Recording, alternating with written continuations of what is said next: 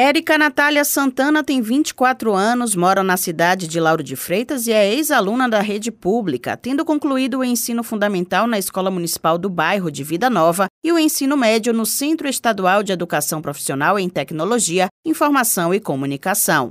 Mesmo com o certificado de técnica em enfermagem conquistado em 2019, Érica continua os estudos para tentar uma vaga no curso de medicina da UFBA ou da UNEB, e neste ano figura entre os estudantes baianos que se destacaram na prova de redação do Exame Nacional do Ensino Médio, o Enem, acumulando 980 pontos. A jovem explica que este é o resultado de muito estudo e leitura durante a preparação para o exame. A minha reação referente ao ver a nota da redação foi surpreendente porque eu estudei bastante, estudei muito, porém eu não esperava porque eu me sentia inferior poxa, eu não sou capaz de conseguir. E quando eu vi, eu fiquei me tremendo, querendo chorar, uma felicidade que nunca havia dentro de mim. E aí, nesse momento, eu acordei minha mãe gritando, falando: Minha mãe também 980. E minha mãe veio, me deu os parabéns. Eu não esperava, eu não esperava porque eu sou muito insegura. Então, ao ver aquela nota, eu me surpreendi bastante. Casos como o de Érica servem de exemplo para quem já concluiu o ensino médio e mantém os estudos por conta própria.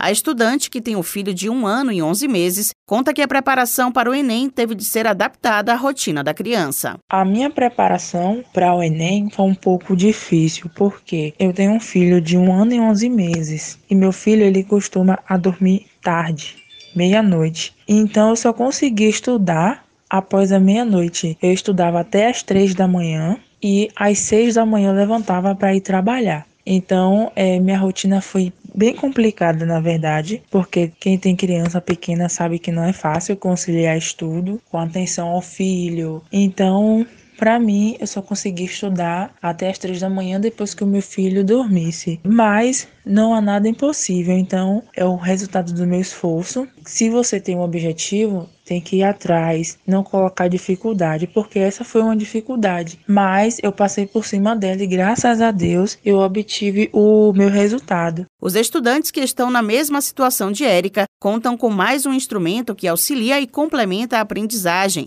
Trata-se do Educa Bahia, o canal de televisão da Secretaria Estadual da Educação, que reúne conteúdos educacionais criados pela Rede Estadual de Ensino e parceiros como a TVE Bahia e o Canal Futura. O sinal digital do Educa Bahia já está presente em 107 municípios, alcançando 66% dos estudantes do ensino médio e mais de 87% da educação profissional. O superintendente de Educação Básica da Bahia, Manuel Calazans, explica que por meio da tecnologia, os estudantes têm acesso a conteúdos em diferentes formatos. É o que se chama hoje na pedagogia de gamificação dos conteúdos. Os conteúdos hoje, quando eles vão para uma plataforma virtual, quando esses conteúdos estão, assim, por exemplo, no programa de televisão, no nosso caso real da TV Educa Bahia, eles precisam ter um formato que pedagogicamente consiga prender a atenção do estudante. Porque nem sempre o professor está presente. A dinâmica da sala de aula com o professor interagindo com os alunos, tirando dúvidas, a gente vê que isso é muito mais fácil. Quando a gente vai para uma tecnologia, quando a gente vai para uma aula remota, uma aula feita através de um canal de televisão, como é o TV Educa Bahia, a gente precisa ter uma metodologia, um formato que